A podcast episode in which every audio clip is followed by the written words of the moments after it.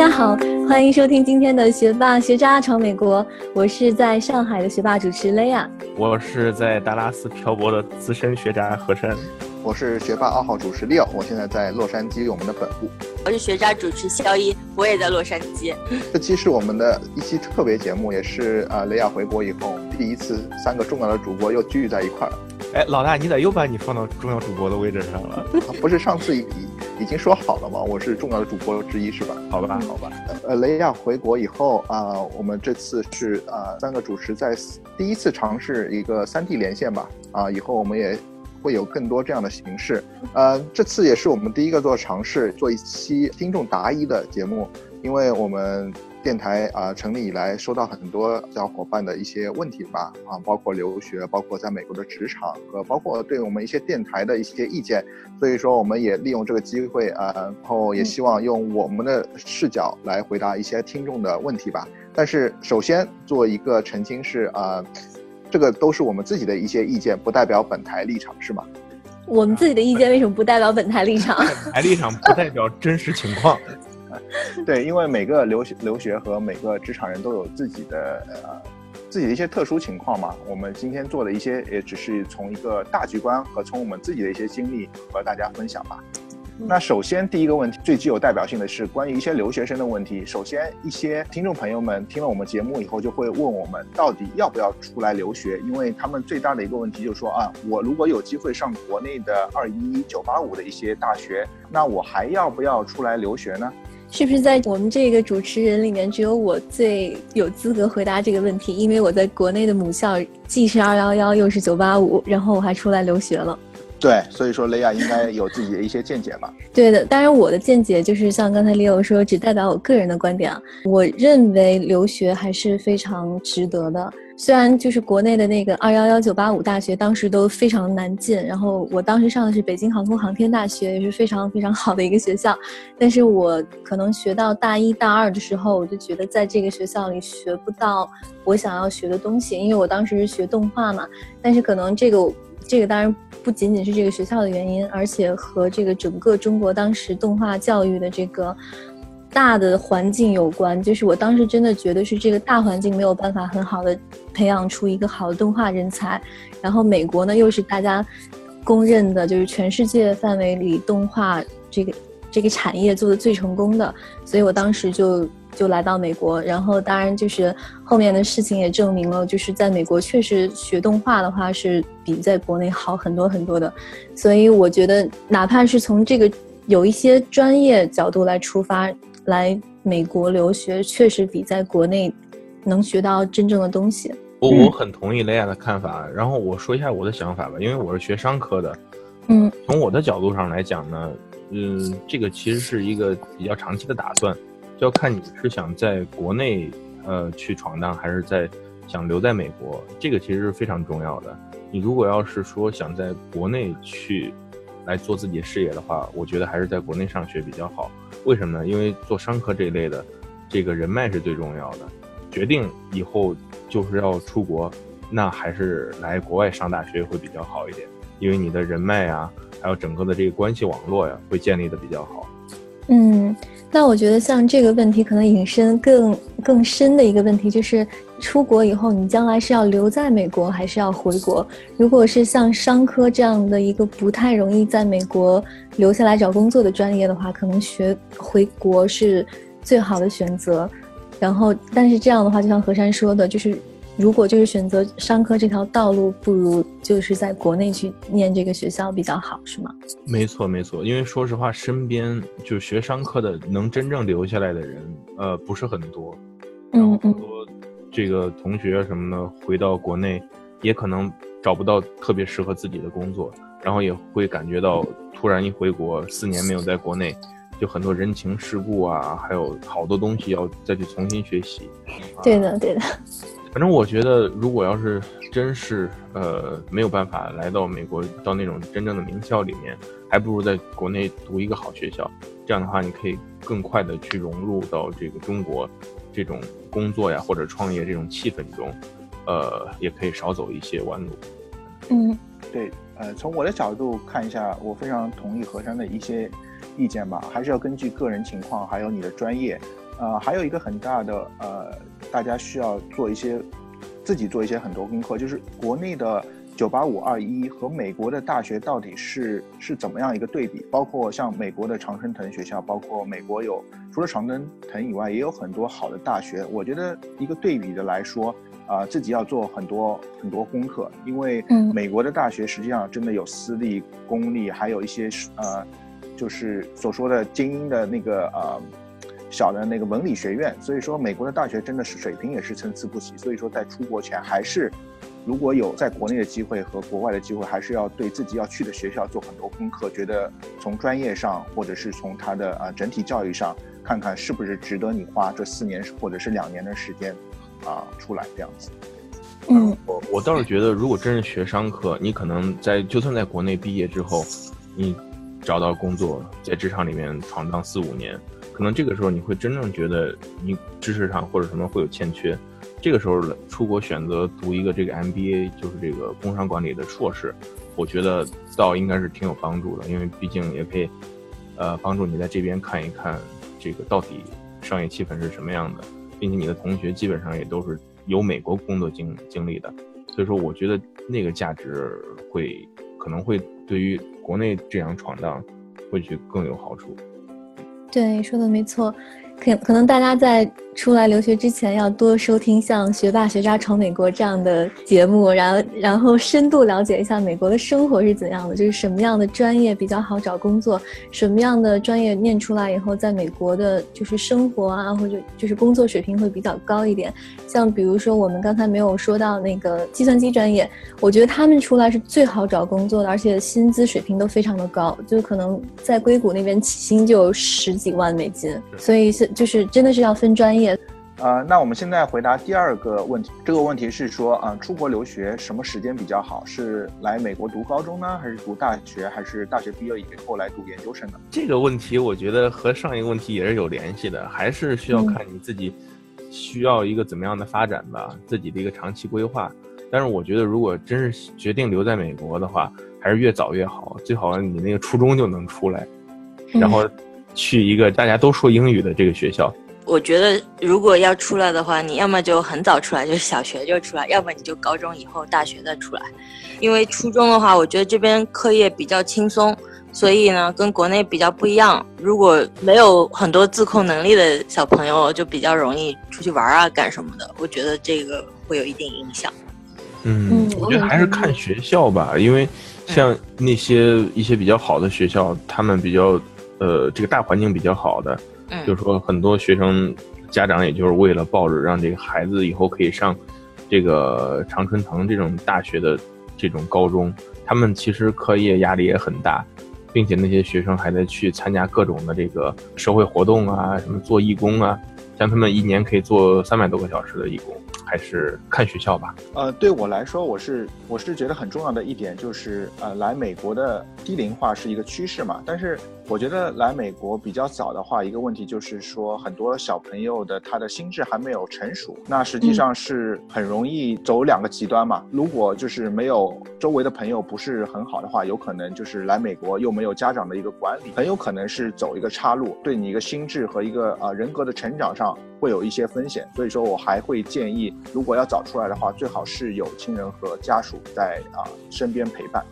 对对，这个非常重要的。你要是想想初中、高中把一个小孩子自己扔在这边，确实也是挑战性比较大。补充一点，就是如果大家将来想要留学之后再回到祖国的话。那还是出来念研究生比较好，因为回来以后就是在中国嘛，你们懂得，大家都要看什么文凭啊什么的，找工作啊看文凭，落户口也要看文凭。那当然就是拿到研究生的学历，当然是比那个本科学历好很多了。每家每户大家出国，可能这个学费啊什么生活费可能都是一定的。如果你就是投投资在这个留学上的这个金额是有限的，那你当然是投资那个高学历的比较好一点，这是我的看法。第三个问题就是，呃，是关于来美国去哪个城市比较好？因为很多人来美国留学，一个是看学校，一个是看城市嘛。那这个问题就是说，我来美国，呃，留学到底是去一些大城市比较好，还是去一些大农村？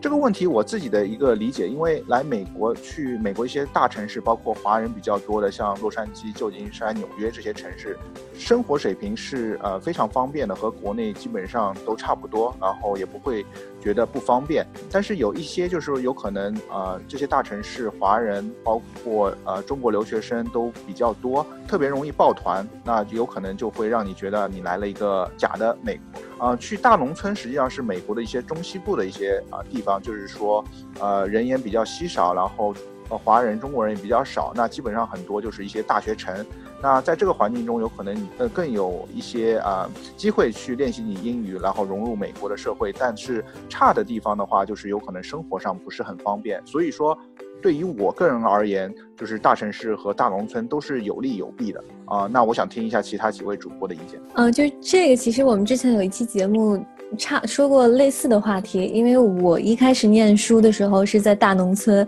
然后后来工作的时候到了大城市。然后洛洛洛杉矶是我觉得美国最好的城市，就是再再让我回去的话，我还是会挑选洛杉矶去生活。但是再让我选一遍的话，我还是愿意去那个大农村那个学校去念书，因为首先学费便宜，生活费非常的便宜，其次呢没有太多其他那种诱惑。在那个生活中，所以我比较清心寡欲，每天就是学学学，所以那时候可以练就成那个学霸，那个 G GPA 四点零啊什么，毕业后找到一个很好的工作。所以我觉得总的来说，就是读书的话，其实很多美国的名校都并不是在大城市的，而大城市那些学校就是拔尖的不是很多。除了像我不知道波士顿算不算一个大城市，但是波士顿有几所常常春藤名校是非常棒的，但其他的学校我觉得就是。还 OK 的那些，在大城市比较多一点，但是很多顶尖的学校，其实往往他们都并不是在很很大、很很知名的城市。我觉得还是看目的吧。如果要是真是来学习的话，啊，还是挑学校最重要。不管它是大城市、小城市，你一定要先看你的学校和专业。对于商科来说，可能还是大城市好一点，因为以后你这个在这个上学期间，你就可以建立你这个关系网络。有很多那个大公司在那些大城市里面嘛，就是做实习啊，还有就找工作会比较方便一些。同意。那我觉得像肖一这样的大吃货的话，如果给他丢到大农村的话，他肯定会不适，会很不适应，是吧？天天去人家那个老农民玉米地里偷玉米吃了。我还正想说，我不会因为我不会因为诱惑去选择城市，会因为学校，因为你知道我很爱学习，所以 我会。这是我第一个听说爱学习的学渣。没有，而而且会因为学校去选城市，就不不会因为我要去某个城市，所以我要在那儿选学校。就是我觉得对学校应该是这种态度。对，而且我觉得人的生活都要先苦后甜嘛，就是，嗯，想想想我以前在 Savannah 上学的日子是有点苦，就当然相比洛杉矶的话，但是如果这个反过来，就比如说我去一个大城市先去念书，然后但是找工作反而找到一个小城市，那我会非常这个落差会非常大。我现在就是这样的落差。对，就像河山这样的落差。对，但是我当时就是先先。经过那个大农村的那个苦以后，到了洛杉矶的花花世界，我真的觉得生活太棒了，每一天都那么开心。对，雷雷亚其实我朋友圈里面天天觉得最开心的一个。哎，是的。好生活呀，好照片啊，然后真是羡慕。像我这个，就是当时在洛杉矶上学，然后现在咔一下来到这个达拉斯，就真是确实到大农村实在是受不了了，是吗？落差心理落差其实挺大的，就不光是这个身边的环境或者吃啊什么的，其实往往有的时候这个身边的这个人也可以感觉到，就是不如在洛杉矶那边。但总结下来，雷亚的意意思就是说要先苦后甜，然后来美国首要的目的还是应该是读书，然后再想到生活。所以说，我也非常同意雷亚的讲呃说法。嗯，那这个是我们四个人意见统一。接下去一个问题是关于美国来美国读书一个专业的问题啊，很多人因为来美国都想能有机会留在美国工作嘛，那他们问的问题就是说啊，来美国读什么专业比较容易留在美国和找工作？那我觉得这个问题实际上我们一开始也回答过了，有可能现在在美国最容易啊留下来和找工作应该也是码农吧。码农，那那个 STEAM 那专业嘛，STEM 这这四个学科，反正这个签证上啊，还有这个给绿卡呀、抽签啊什么的优惠政策也比较多。对，如我觉得如果真正呃想留在美国的话，还是学那几个专业会比较好一些。好像一个政策是他们在美国就是毕业以后有三年的一个机会去做实习，然后找工作，而一般的一些其他的一些专业只有一年，所以说这个政策也是啊、非常的优惠对这些读啊、这几个就是偏理科方面的一些专业吧。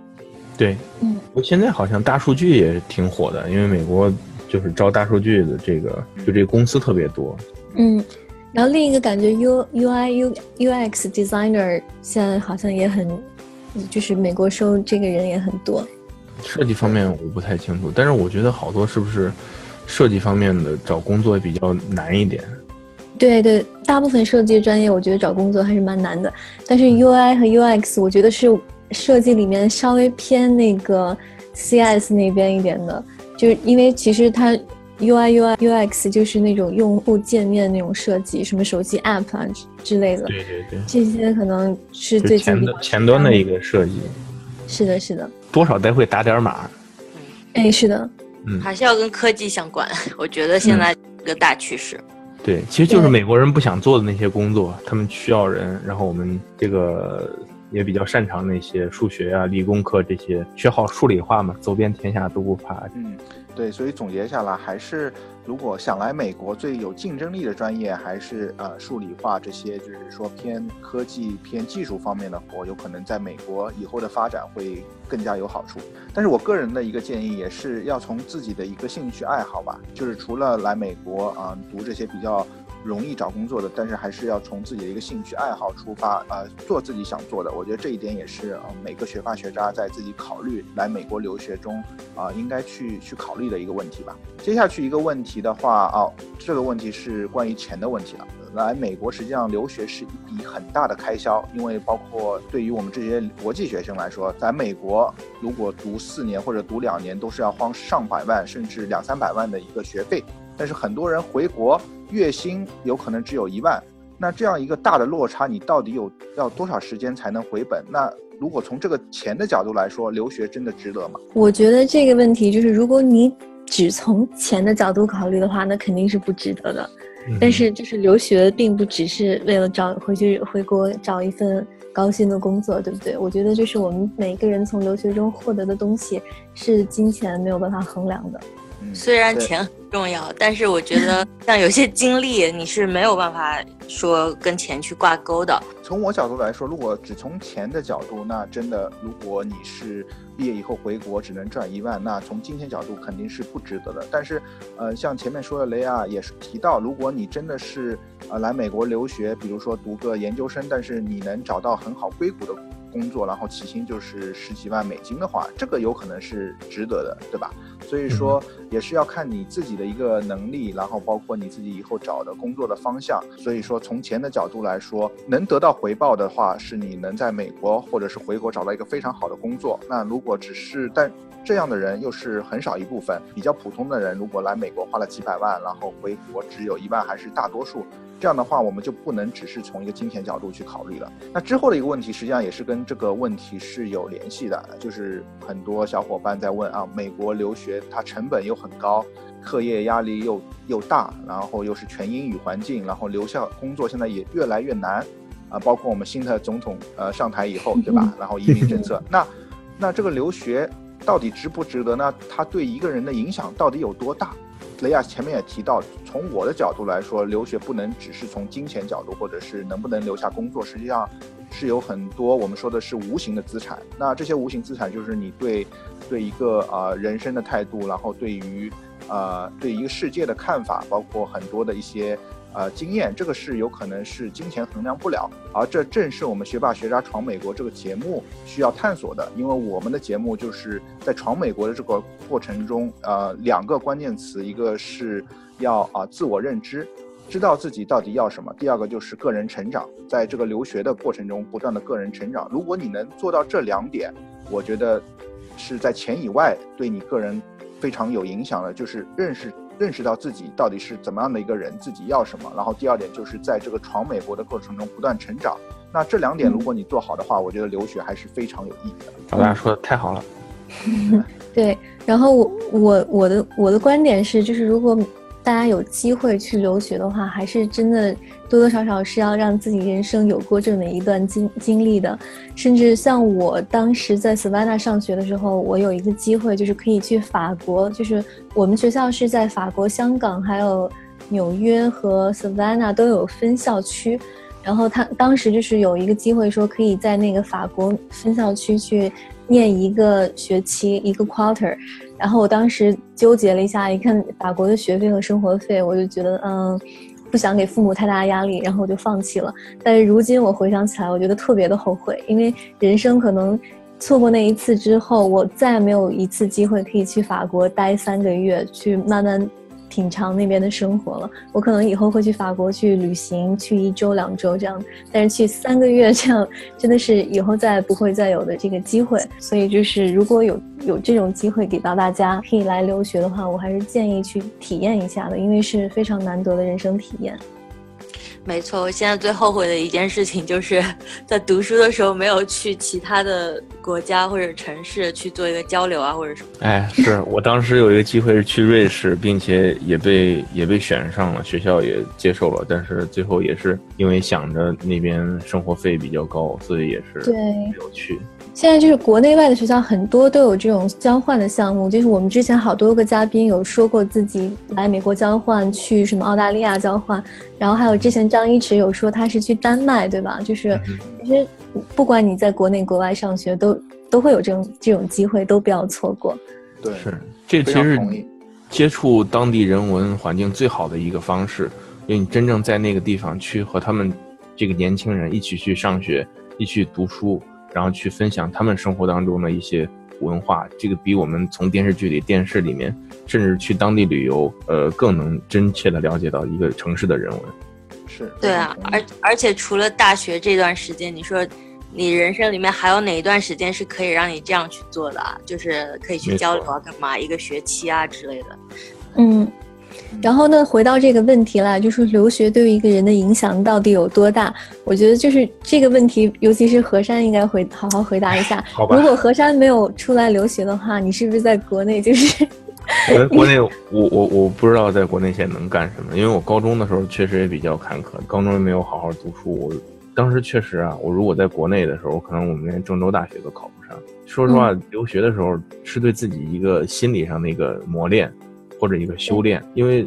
往往就我们出来的时候，会有一段这个时期啊，就是特别寂寞、特别孤单。这个时候往往是对我觉得对人磨练最强大的一个时候，因为你要去抵抗这些外外部来的这些这些压力，还有内心的这种寂寞，然后把自己投身到一个自己需要努力的方向。当时就是就是毕业，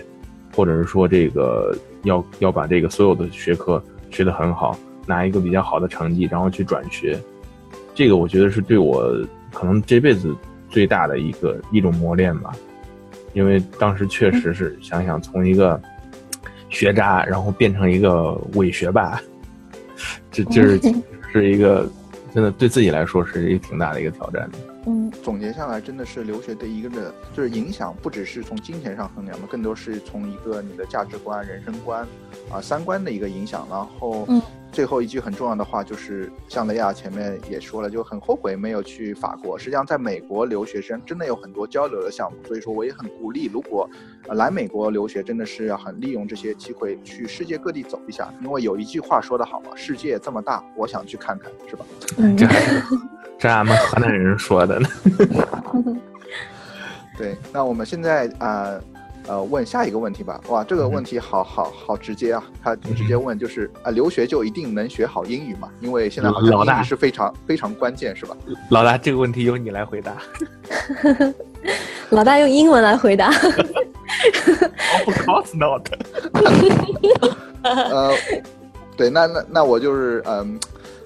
是用用我的角度回答一下，我觉得这个问题真的是很大一个问题，我觉得也是因人而异的啊。英语的话，主要主要是两个，一个是靠自己学习，一个是靠环境。那来美国，环境是肯定是有的，是吧？就是，但是真正利用到这个环境是靠你自己。所以说我感觉像我在 UCLA，就是洛杉矶加大读的时候，实际上，呃，这个是个非常好的呃学校，但是我们周围也是有很多啊中国学生啊，然后因为洛杉矶这个地区很多中国学生选择来。啊，洛杉矶留学，那我周围就很多，呃，就是说中国人就是抱团，包括我自己一开始也比较抱团，那就是觉得，因为我没有走出自己一个舒适区，虽然说有很多英语环境的话，就除了有可能去去外面买东西要用英文，实际上跟上课和教授有很简短的这样用到英文，其他的话都是跟中国的小伙伴一起啊抱团嘛。那之后的话啊几年的话，我慢慢理解到，包括我后来去美国。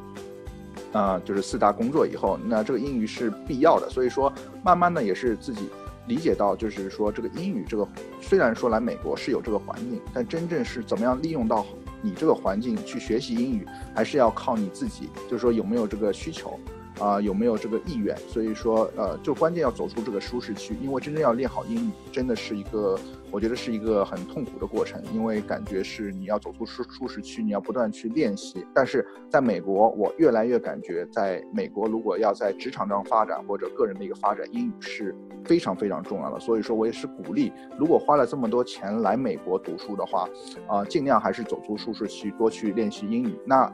你只要自己努力了，自己去不断尝试，那慢慢的随着时间的一个呃过程的话，应该是会把英语啊练好了。但是很多我周围的朋友，如果只是报团的话，那英语不是来美国就能练好的，这是我自己的一个看法。嗯，没错。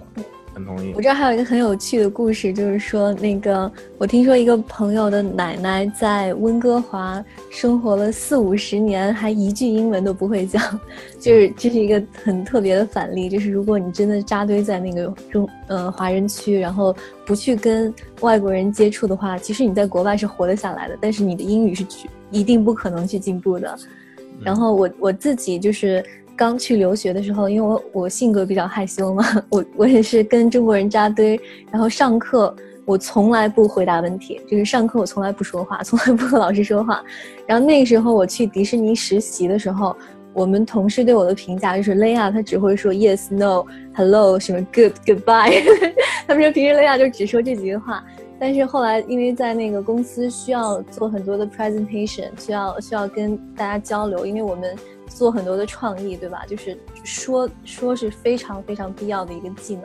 然后之后我的口语就练得非常非常的好，但主要是在这个职场上练出来的。但是就是建议大家不要等到你进入职场之后才去练自己的英语，在校园中呢，多去参加一些校园的活动啊，多去和美国同学去接触一下，不要每天就和中国的同学待在一起去说中文，否则的话你英文是不可能进步的。对，雷亚提供了一个很好的例子，但我也很好奇，当时雷亚如果只会说 yes no OK 的话，竟然也能找到工作，这也是一个很奇葩的例子。当然，这这这他们他们在夸张了，因为我害羞，我就真的不愿意去张口说话。我平时就显得是一个非常嗯文静的一个女生，但其实那不是我的真正的性格。就是后来自己把外表所蒙骗了。对对对，后来我把口语练好一点，那个我的美国同事们说。雷亚原来是这样的，原来是这样的雷亚，以前是假的雷亚，哎，好疯狂啊！所以就像何山说的一样，就是我们学好英语的目的是更好的跟别人去交流，而跟别人交流呢，并不是在于，并不只在于英语的发音啊、语法啊什么之类的，你还需要了解对方的文化。需要就是懂得这个交流交流的技巧，所以这些可能是大家更需要去关注的。嗯，非常同意雷亚说的，因为你，呃，英语说得好，但是你没有内容的话，实际上也是不不足以支撑和别人的一个交流，特别是在职场或者是在找工作过程中。所以说来美国，我觉得花了这么多时间和精力的话，还有金钱的话，最关键，呃，是要学好英语，而在学好英语的过程中，也要学好美国的文化。嗯。嗯，对，那之后的一个问题就是关于一些毕业以后的找工作的问题吧。那有一个问题是，这个问题也比较大啊。有一些听众问，在美国找工作容易吗？我觉得这个问题还是比较大的。这个问题好像绕来绕去，还是绕到第一个问题了，就是，嗯，还是就像我们刚才说的，如果是美国人不喜欢去做的工作的话，就比较容易找；如果是美国人也喜欢去做的工作的话，那就很难很难去找。就比如说，比如说商科，我觉得美国人还是比较喜欢这个，这这是美国的热门专业，所以就他们自己本身竞争都很激烈的，然后可能对于华人来说就比较难靠这个专业去留下。但是他们呢，可能就是不太喜欢去学什么数理化啊这种理工类的，反而像这些专业在美国还非常容易找到工作。那从我角度来说，呃，非常同意雷亚说的，因为我个人就是读商科，然后毕业以后是做会计，在四呃呃四大，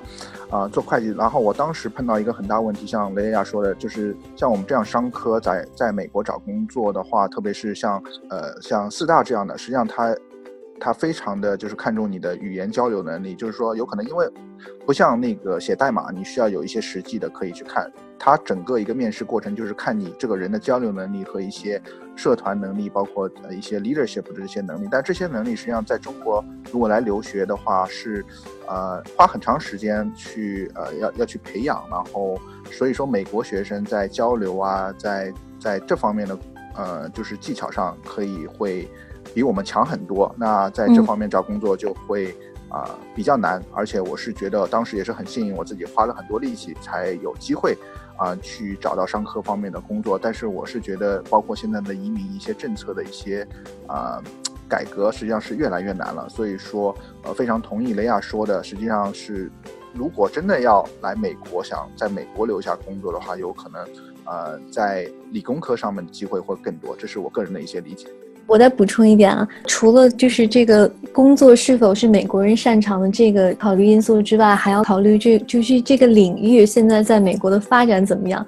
就比如说我的领域，主题乐园设计。现在在美国，就是普遍的一个方向，就是工作和项目在往亚洲区转。那边的公司都纷纷在亚洲开始设置分公司，然后再招人。因为美国本土并没有更多的那个主题乐园在呃修建，但是像亚洲，主要是中国了，然后甚至还有一些迪拜等等，就是其他世界上其他地区现在在。不断的有新的项目在进行，所以就是像我们这个市场现在是在亚洲为主导的，在美国那边就非常非常难找工作。我甚至可以断言，就是我们那边的留学生可能毕业之后都是还要回国来这边去工作的，所以这个也是一个考虑因素。接下去一个问题是关于，呃，如果毕业以后有同时拿到美国公司的 offer，还有国内公司的 offer，那我是选择在美国工作呢，还是回国？我觉得如果有这样的机会，实际上是一个幸福的烦恼。这还是看个人吧。我觉得个人发展和个人的这个情况，如果要是国内机会更好的话，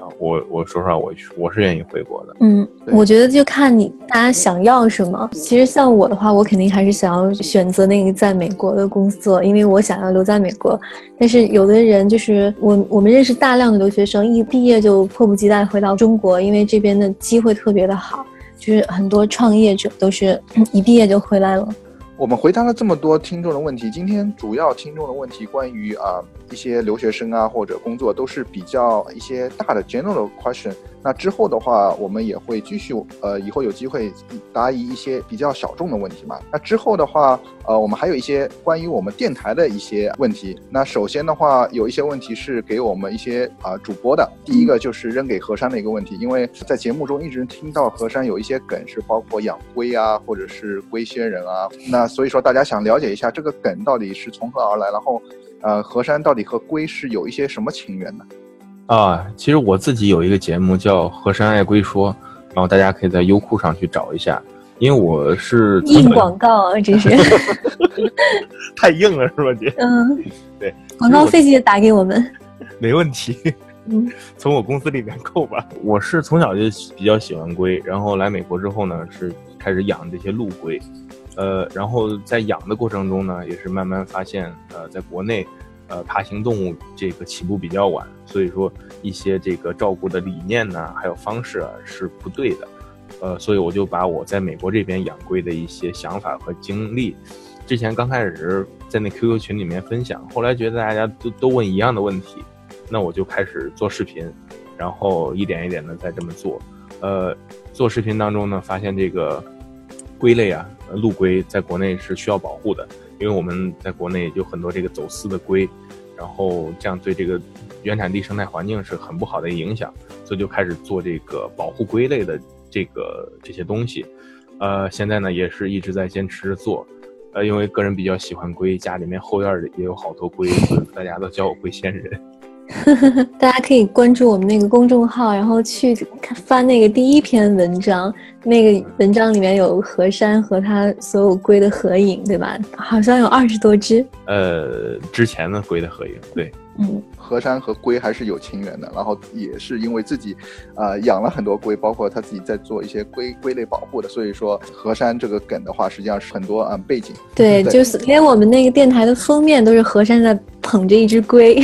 这个我也应该希望能回答到很多听众朋友关于河山的问题。那之后是关于雷亚的一个问题，因为嗯之前我们做了一期节目是呃说我们再见了我最爱的那个呃天使之城嘛天，然后嗯我们魔都见好像是关于我们做了一期雷亚回国的一期节目。那很多听众朋友就是呃关心雷亚现在回国的发展，然后还是不是在做主题乐园方面的工作呢？对，就是就像我刚才说的，就是我我回国其实还是在迪士尼，然后现在是上海迪士尼这边做 creative director，叫创意总监，听起来很牛的。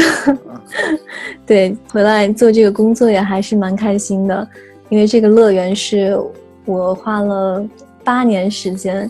嗯，真的投投入了人生可能最重要的八年来设计，然后建造的乐园。然后我现在就是每天上班就在这个乐园旁边，然后每天都可以进乐园一趟，我觉得还是蛮开心的。那我如我很好奇，如果听众朋友们去迪士尼啊、呃上海迪士尼玩的话，说不定还能碰到雷亚。那下一个问题是，呃，关于另外一个呃主播的是林飞的啊，虽然林飞不在，但是这个听众朋友问林飞一直说是自己是学渣嘛，但是好像有几期节目他提到自己的一些背景，包括在做咨询，包括他以以前是在啊浙大毕业的，那听上去好像是一个啊学霸，怎么会是学渣呢？那这背后有什么故事？啊、这个问题我我我应该先来回答一下吧，因为我们这个节目叫学霸学渣啊、闯美国嘛，那每个人都要自己的一个人设是吧？那我们这边有一个永远的学霸啊雷亚，然后有一个啊对，然后有一个永远的学渣啊何山是吧？学渣，资深学渣。对，然后还有我我这样的，呃，不要脸称自己为学啊、学霸的，那我们如果是四个主要啊学霸二号，那呃出那个二，对，然后呃，林飞作作为一个嗯比较听话的我我们的主播，对吧？然后呃人也比较好，通过人设的话要有一个平衡嘛，所以二比二，所以说他一直啊、说所以他自己是学长。牺牲了小我，成全了大我，是吧？我我觉得林飞是这样，但是从他的背景来说，我觉得林飞还是应该属于一个很强的学霸啊。何山同意吗？那超学霸呀！我去，他是我们学校四点零毕业的，就是满分毕业的。我的天，这这这这种人都在仰望，你知道吗？其实我觉得这个人设有问题，应该林飞是学霸，Leo 是学渣才比较对。没有没有，我们老我们老大是老大，永远要给正面的形象。对，这也是很关键的原因。所以说，呃，剩下的一个人设只有学渣了，所以说林飞只能呃勉为其难。嗯，回答好这个问题以后啊，今天林飞不在，所以说啊，大家随便说。呃 随便黑一下是吧？对，对对对，但是希望能帮帮助大家回答林飞的问题。那之后的，就是关于对于我们现在有多少主播的一个问题，有一些听众朋友问，呃，你们主播好像每一期节目都会有不一样的一个分配，不一样的人主主持，那你们到底有多少是常备主播？那这个问题，首先我我来回答一下吧，因为我觉得作为重要的主播，好像是三到四个，是吧？嗯，对，就把你自己又算进去了啊。就我们电台全部都是主播。对，对，但是呃，主要好像我觉得出镜率比较高的啊、还是呃雷亚和山我和林飞，其他一些不重要的主播，我们这边今天也出现了一个，比如说肖一受到了三千点的伤害。老大，你等会儿下楼就得跪搓衣板了。这个就不要说了吧。对，这边剪掉，这边剪掉，这边剪掉。对，呃，我继续，就是说我们这边还有很多不重要的主播，那那实际上也是开玩笑啊，哎，让我们不是不重要主播，一个是主播，以后他们都叫播。我靠，这什么梗？我不确定我还需不需要在这个电台继续下去，我感觉并没有什么必要了，对我来说，我播一号要走了。再也不回来了。等一下继续吧，我也不知道，等一下和尚你反正都是你剪的，啊，对，我知道，自己挖的很痛苦啊。你完了，喊泪也要讲。哭着。你们欢乐之后都是我的痛苦。那这个话题就到这边，和尚你自己看着剪这，个话题到此结束，下一个。下一个下一个录一期节目需要花多长时间？对，这这个节目，这个不是这个问题很没有意义。我应该说，录一期节目需要剪辑多长时间？答：因人而异，因多而异。对，因为 现在何山担任主播兼后期剪辑的这个双重那个任务是吗？何山能不能采访一下，就是你剪辑花费最长时间的是哪一期？你的意思就是最痛苦的那一些呗？对对，我很好奇。这么说吧，一般就是老大的那个节目，老大的这个节目 NG 太多是吗？真情实感比较多，所以说总是这个意外的流露。啊，所以说他在想事情的时候啊，什么时候他也会发出一些声音，所以我们需要把他这些东西给剪掉。一般往往一期四十分钟的节目，我可能需要剪四到五个小时。哇，好辛苦啊！何山最不希望的是 Leo 去主持节目。也倒没有，其实老大现在呃越说越流畅，现在的话一般可能就三四个小时就剪好了。啊，所以说是有进步是吧？没错没错，老大我等着。那那个四十分钟节目四十分钟就剪完的时候啊，对，以以后继续努力吧。因为呃，我我这边回答一下，呃，就是这个听众这个问的，就是我们录一期节目，呃，要花多少时间？包括呃很大一部分时间，像后期剪辑，我觉得何山和其他几位小伙伴在做剪辑。那实际上一个流程的话，我们录一期节目的话，包括啊和嘉宾和嘉宾的一个前期沟通。然后我们跟嘉宾的一些就是说啊，做一些文案嘛，然后要要要找一个时间，然后录节目之后的话是后期剪辑，包括有一些微信文章，实际上是一个整个团队大家啊需要做很多工作吧。我觉得大家能听到的一期节目，实际上是我们花了很多时间啊前期工作和后期的剪辑啊。实际上我觉得一期节目如果把所有时间加在一块儿。包括前期的准备啊，呃，然后录制节目，包括后期后期的一个剪辑，我觉得应该花到八到十十个小时吧。嗯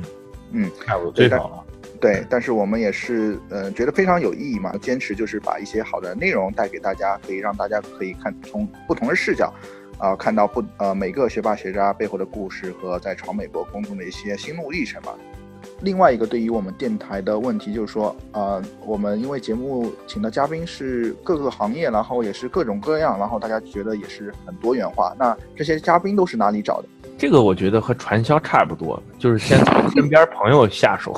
对，比如说我们第二期的嘉宾 Max 就是我的好朋友，我们俩还是老乡。然后，然后 Max 又推荐了后面其他的好多嘉宾，然后当然很多嘉宾上了我们的节目之后都非常喜欢，然后他们会不断的把自己身边那些创业的小伙伴啊，还有那些非常有故事的小伙伴推荐给我们。没错，所以最后形成了一个金字塔的这种结构。嗯，所以总结下来还是和传传传销的呃理念是一样的，就是说万事开头难，只要先从身边的朋友下手啊，然后呃打造你的这个嗯呃品牌金字塔，然后慢慢就会有更多的小伙伴，是吧？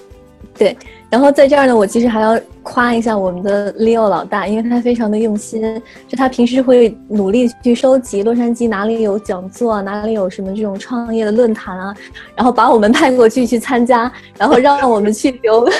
所有那种就是那种客座嘉宾，还有那种讲座演讲人的那个联系方式，然后未来请他们来上我们的节目。就是 Leo 在这个寻找嘉宾这个环节上，真的费了煞费苦心。对，这又是一个另外一个传统行业。嗯，大家都是。越说越污了。还想这边说一下，第三个实际上方法是呃雷亚，因为雷亚比较爱玩嘛，有时候就是出去打牌啊、吃火锅啊，可以认识很多人。所以说雷亚这边呢，实际上啊。呃，拉到的嘉宾也是不少，这就是关于我们电台的一些呃一些大致的问题吧。那今天的节目也差不多，我觉得也是我们通过这样一期比较特别的节目，也是我们第一次三 D 啊连线来做了一期呃学霸学渣答疑会啊。以后我们也希望嗯更多有这样的机会去答疑很多一些小众的问题。那今天节目就差不多这边，也很感谢雷亚那边已经估计已经是深夜了，是吧？嗯，凌晨十二点三十二分。哇，河山那边也已经可以做一个深夜。夜节目，今夜不寂寞，今夜不寂寞，现在开始 太污了。没有了，那所以说啊，言归正传，我们今天这期节目就到这边。感谢在达拉斯的何山和在上海的雷亚参加我们这期节目。那非常感谢大家收听这一期的节目，这就是我们这一期的学霸学渣闯美国，感谢大家。